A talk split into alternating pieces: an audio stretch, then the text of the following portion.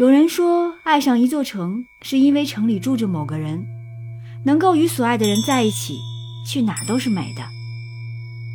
而西藏与我有着同样的意义。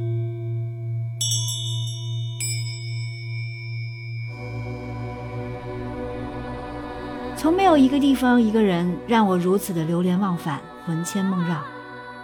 那一个个感动的瞬间、温情的画面，只要念一起，心一动。就如同潮水般涌入脑海，但去西藏绝对不是济世良药。不要指望去一次冈仁波齐就能被神山加持，去一次马旁雍措就能被圣湖洗涤。我们都不过是离不开柴米油盐的凡夫俗子罢了。还记得二零一七年的第一次进藏，便想要一去再去。不同于新疆的五彩斑斓。西藏更加专注于摄人心魄的蓝，让我不断沉沦于此。在这期间，我不停地探索西藏秘境，一个比一个震撼。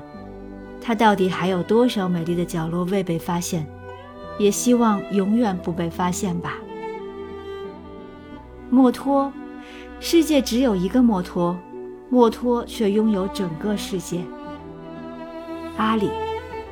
西藏之西，天上阿里，是进入另一个世界的大门吧？香堆镇，用残垣断壁讲述着千年的历史。马旁雍措，永远记得藏族同胞在圣湖边洗礼的那一刻。江孜古堡，这座小布达拉宫却见证着一段刻骨铭心的历史。吉仓日追寺。一个俯瞰整个拉萨全景的寺庙，普莫雍措，愿有生之年能和他有一次揽冰之约。羊湖日戳寺，最最顶级的蓝色也不过如此吧。堆瓦村，世界上海拔最高的村庄。珠峰大本营，勇敢一次的证据。此刻我高于一切，只低于你。扎达，穿过旷野的风，你看到探险小说的开头了吗？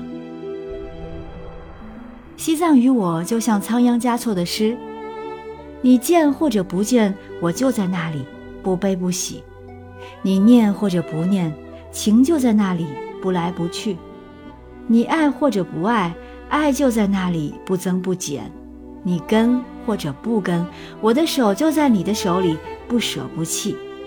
你来我怀里，或者让我住进你的心里，默默相爱，寂静欢喜。